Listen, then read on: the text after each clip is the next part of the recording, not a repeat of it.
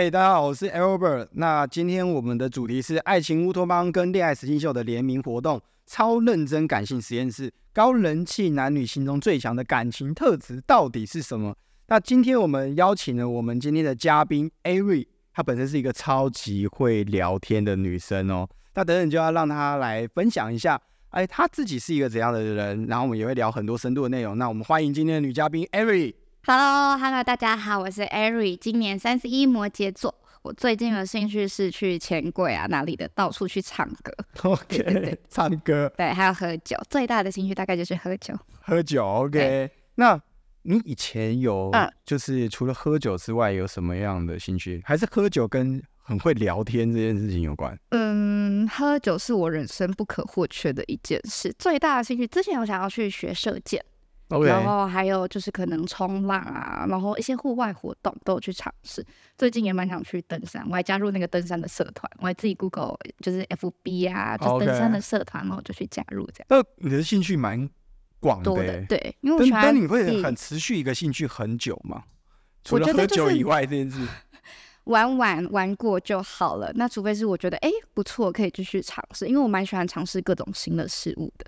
对，有点不像摩羯，很喜欢去尝试各种。那如果说，哎，那你这样感觉比较像，就是母羊座、火象星座，都都有点像。OK，那你之前有去思考说，什么样的的兴趣是你真的可能去思考会想投入更久？有插花，应该蛮另类的，就是插花比较文静的活动。我就是。之前很喜欢花花草草的东西，我还因为这样子，然后我去就加入社团，我自己去写感花意识，我还去摆过摊哦，真的对，然后我还有就是可能接案子啊，帮人家做布置，跟就是买花，就是在 IG 上面做经营这样子，OK，算是蛮认真的。那你现在的职业是什么？现在职业是保姆，保姆对，之前是幼教相关，现在就是改行做保姆。保姆就是在家里面对。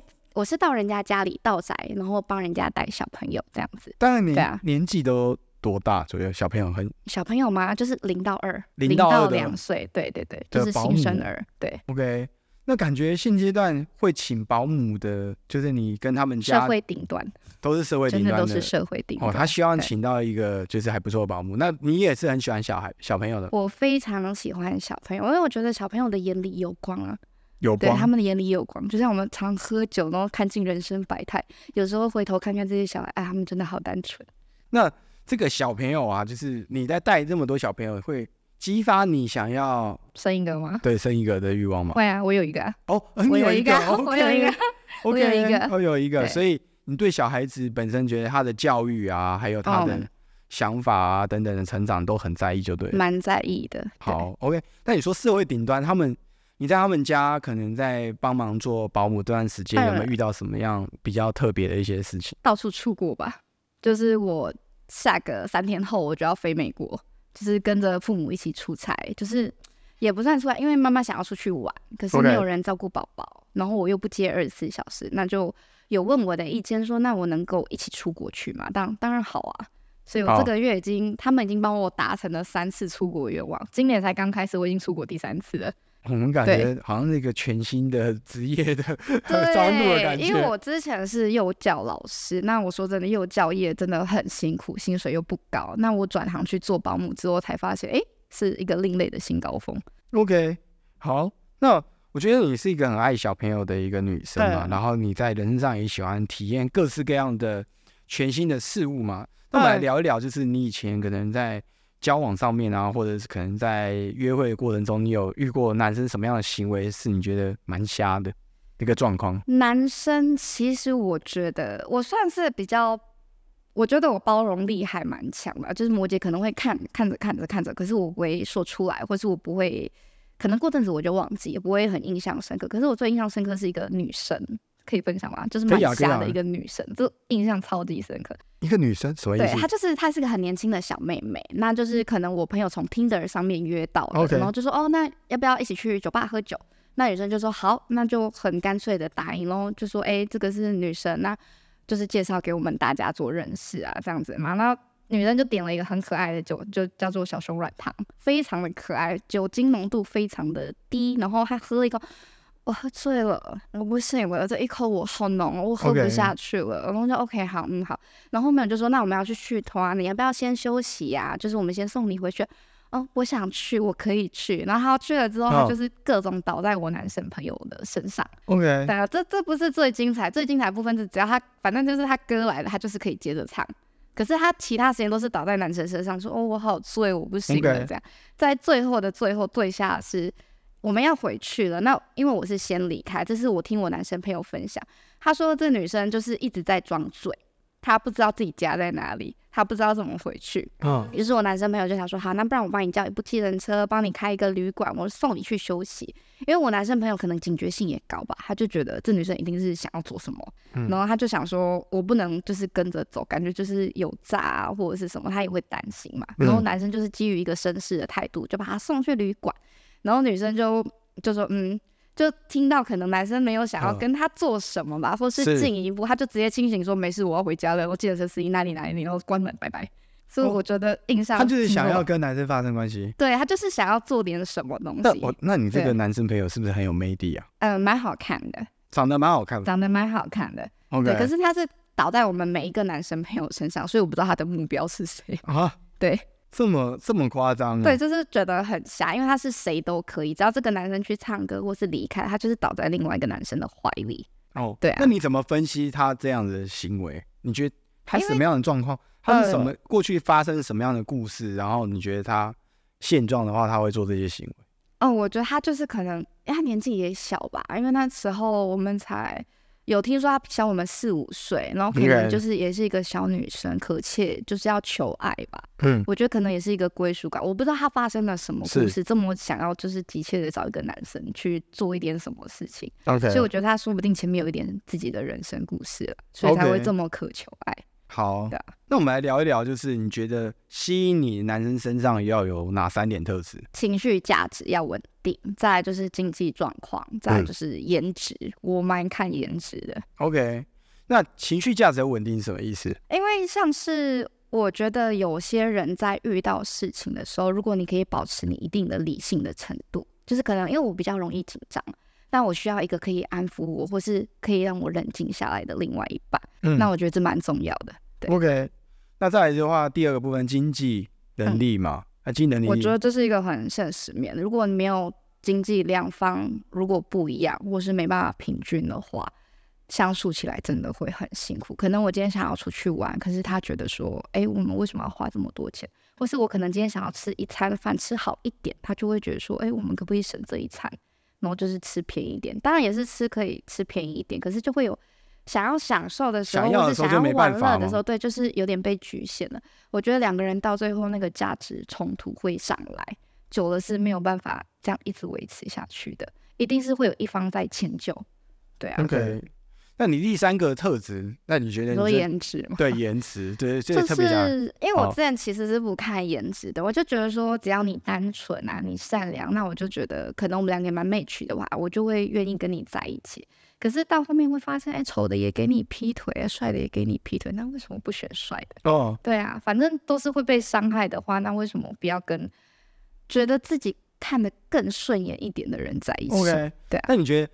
颜值这件事情，那你觉得现在女生对于男生的颜值来讲的话，女生你你自己觉得女生都喜欢什么样颜值的男生？其实我觉得男生真的，你脸上要干净，胡子要刮干净，然后头发一定要齐或者是打理，至少梳个整齐。再来就是外表，就是我这几趟出国之后，尤其去日本嘛，我有发现就是。人家就是连老爷爷都是会戴个绅士帽，然后绝对不可能穿那种夹脚拖啊，或者是短裤啊，就在街上这样子走走。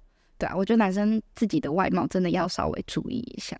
可是这个颜值的话，我觉得你这个算是一个比较基本的要求。对啊，可是就是很多人连这个基本要求都达不到，要求的很高，一定要怎样这样？没有没有没有，所以他要有自己的一个品味。我觉得跟进来会打理自己很重要。对，因为有的人交往久了，可能就就是懒惰成性，就是懒惰的性格。就因为我之前有一个交往对象就这样，他就觉得我就靠颜值啊，我长得很帅啊，我随便穿一个夹脚拖，我出门也是帅。我跟他交往到后期，他出门都是夹脚拖，我觉得其实蛮失礼的。OK，那他会要求你自己要怎么样打理？不会，他不会要求我，可是我自己是蛮注重我今天出门要搭配什么衣服的人。OK，好，那那你觉得男生身上，我们刚才说聊你最吸引你的三个特质，那嗯男生身上有什么样三个特质是你觉得你绝对是不会考虑的？绝对不会没有公德心，没有公德嗯，心，没有公德心。怎么怎么说？嗯，有之前有一个就是朋友啦，也没有到暧昧，或是就是我们可能要一起出去吃饭，然后当天是下雨，他可能想要进去店里买一顶帽子戴，那我觉得好，那我陪你逛逛没关系。他直接把那个湿淋淋的雨伞就是放在人家要卖的商品上面，我觉得这有点没有公德心。我当天我就直接默默帮他把伞收起来，哦，对我也没有跟他说什么，我就看到他把伞放在人家的商品上，我就默默把它捡起来。然后他后面也忘记那把雨伞的存在，然后是我提醒他说：“哎，你的雨伞在我这里。”就是他有点光到忘我了这样子。OK 对对对。第一个是公德心嘛，那第二个呢？第二个嘛，不行的点，除了没有功能，我觉得抽烟吧，哦，不能接受男生抽烟哦。我我可以接受，但是因为我爸是老烟枪，所以久了其实会担心，所以自己在交往的对象这方面，我可能会就是会在意，但是我男朋友会抽烟。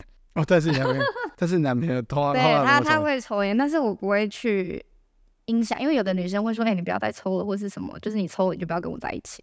但是我觉得他至少有在减量，我看得到他有在努力，这样就好了。OK。那第三个呢？第三个哦，嗯，其实还好哎，我觉得就是公德心真的是我人生很大的一个。最后一个，哦你是说不会考虑要交往，不会考虑的。在在还没在一起前，如果你有，因为有的女生不是会蛮喜欢说一点肢体接触嘛，我个人蛮忌讳这一点的，就是可能哦我们还没交往，你就想要牵牵小手、碰碰肩膀，或是搂一下，就是稍微一点点的肢体碰触我都不行，哦，为什么？对我会因为有些人觉得有点会觉得说，哎，有有有那种触电的感觉哦。触电就是很多人都会觉得这是一种触电啊，这是一种心电感应啊，或是这是一种就是哎、就是碰一下就是暧昧加分，我觉得我没有办法，嗯我反而会觉得。你可以跟我保持有一点距离。如果你今天怎么样都可以对我有点绅士的话，那我会觉得，那我会优先考量这一点。就是我觉得这是一种尊重。OK，对，可能有的人会觉得这是一个心动的，就是加分的项目。OK 对啊，好，那当我们聊到这这些部分，我也越来越了解你了。但嗯是，那你觉得男生对你的第一印象是什么？那你比较容易被男生误会，会贴一个标签哦是什么样的个性？第一印象就觉得我年纪小吧，嗯很多人都会就是看我的外表，觉得哦年纪小小的小妹妹啊这样子，然后或者是就感觉就是可可爱爱的好聊天，对嗯，大概是这样。那会对你造成困扰吗？会，哦就是会觉得我年纪小啊，看起来。其实我在跟陌生人相处的时候，我会比较活泼一点。但是如果就是回到家中，我是比较冷静的那一种，所以他们都会觉得会误会我是那种爱玩，就是对啊，我也爱喝酒啊，就是他们会就是画上等号，觉得说哎、爱胜啊，就是爱玩啊，然后夜店玩啊，夜店咖啊、或者是感觉就是很好处理啊，很好搞定啊。就哦你看他这么活泼什么的，哦，很多男生都会有这一层的误会，然后可能就是要 IG 要来之后，我可能就都不会回。嗯，对，因为我就是我觉得那是在一个场合里面我在跟你 social，可是回去之后我就不一定会想要跟你继续聊，我甚至可能会忘记你这个人。可他们就会觉得这这女的是怎样，就是就是开始有那种相反的心境就出现了，对啊 OK 所以我比较蛮常被误会这一点。是。对。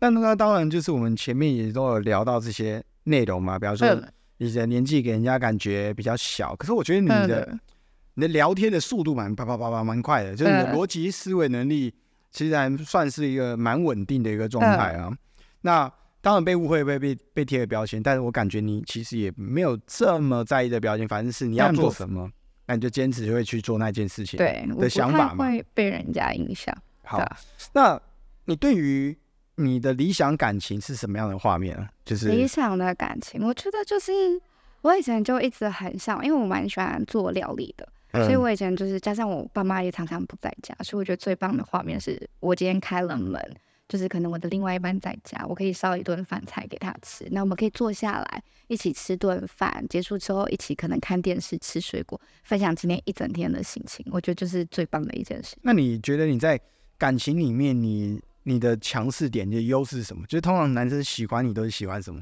不会是太像小我孩。蛮双重的，就是我可以在玩的时候，我可以玩的很疯，玩的很开，可是回到家的时候，我可以把你整个照顾好。就是可能我我跟我前任好了，就是我们一起出去喝酒啊，都喝的很就是很开心啊，很热络。可是回家之后，他可能一喝醉了，那我就是可能帮他拔隐形眼镜啊换掉衣服啊什么，就是我会照顾好好的，然后 OK 了，妥当了，我才去休息我的。对啊，OK，那你觉得，因为我们说感情它是一个平衡的，就是有嗯付出方跟接受方。那你觉得你在感情里面，你比较倾向是一个被接受、爱这个角色，还是付出的角色？我觉得我蛮平均的，我算是加分扣分制的人，就是你今天对我多，那我就是对你多；你对我少，我就会去反思，那我为什么要付出这么多？所以我算是一个蛮平衡，你怎么对我，我就怎么对你。当然，我还是会稍微多一点点。可是当我觉得这个价值已经没有那个平衡在的时候，我就会收收收收收收退回来。OK，好，那你你前面有聊到，就是说你自己嗯。是做、以前是做幼教嘛，然后后来就要做保姆嘛，然后你嗯。自己也有一个小朋友，对对。因为我们等等会聊一下，就是关于就是以前感情啊，可能有嗯。后来没最终没有走下去啊什么等等，那呃你可以聊一聊一聊关于这段感情的一些启发吗，或者这些过程？嗯，小朋友的话其实没什么好说的，但是我觉得很重要，因为我们算是和平分开，我们没有结婚，但是我们就是谈妥了，小孩归我，那教育方面可能费用就是由他们负责，就是一个很和平的、很 peace 的离开。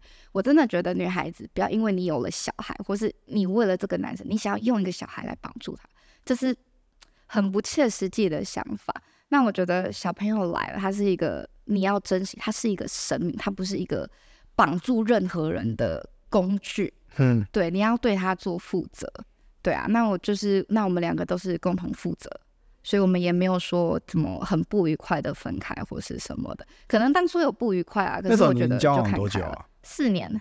对四年，算是我、那时候是什么情况下做了这个决定，说要先有个小孩，但先不结婚？哦，没有没有没有，就是不能让我女儿听到，就是对啊，不小心的。OK，对，对，但是你是爱她的啦，就是你对你是很爱他，所以你非常爱我，什么事情我都会跟他分享，包括这件事情我也跟他分享，就是一个妈妈的经验，那说给你听，那你会不会听进去就看你自己。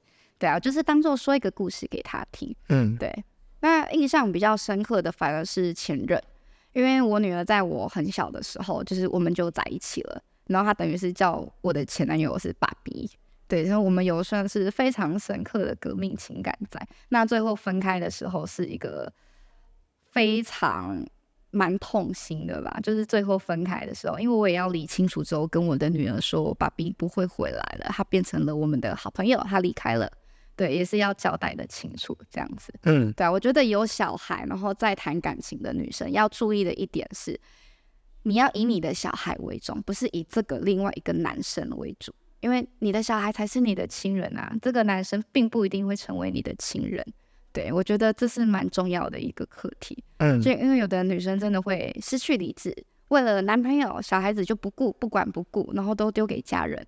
我觉得你应该要相反过来，你应该是要看这个男生有没有尊重你跟小朋友，能不能就是顺着你跟小朋友这样。他不一定要去喜欢你的小孩，但至少希望是和平相处就好了。，OK，、对啊那你那你觉得你从这几段关系中，你嗯当然会有一些刻骨铭心嘛，革命情感嘛，嗯，那你觉得你从这几段关系中，你有学到什么长期关系消除的一些技巧？爱自己。真的就是你不要把你的生活重心全部摆在一个男生或是你的另外一半的身上，你要有自己的事情做，你要有自己的工作、自己的兴趣。那希望对方也可以支持你这些兴趣，在就是合理的范围内，就是你可以去执行你。可能我爱跳舞嘛，那就是他们可能就会支持说，哦我去上一些舞蹈课啊，这样。你就是你不要迷失自己，你还是要有自己的姐妹聚会，也要把你自己的重心分给自己。对啊，因为我刚刚觉得你都是很理理性的，可是你们是理性的和平分手嘛？哎那为什么会走到一个理性的和平分手的阶段？呃，就因为因为照理来讲，就是如果都都很不错啊，都很理性，都可以沟通啊，一定是有 第三方的介入吧？第三方的介对啊，就是有个第三方的介入，这我就不好说了。对啊我们就让它保留在完美的记忆里吧。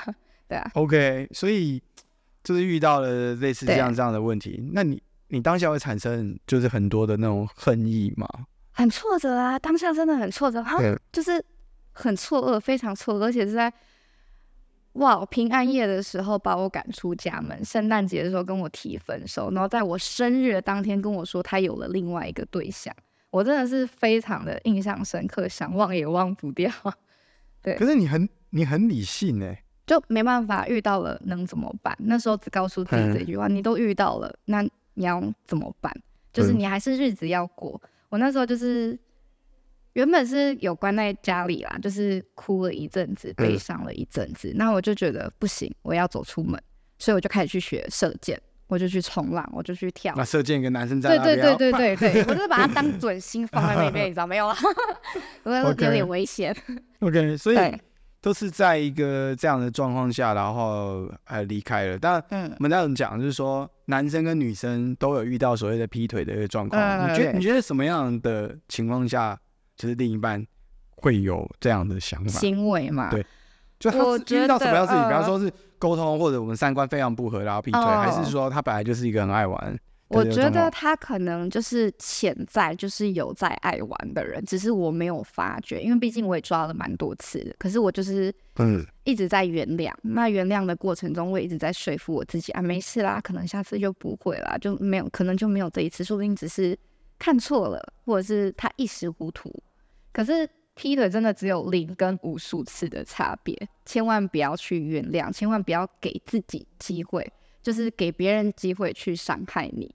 也不要相信，也不要再执着跟留恋。可是我觉得很难，嗯，就是女生或是男生遇到了，你一定会催眠自己。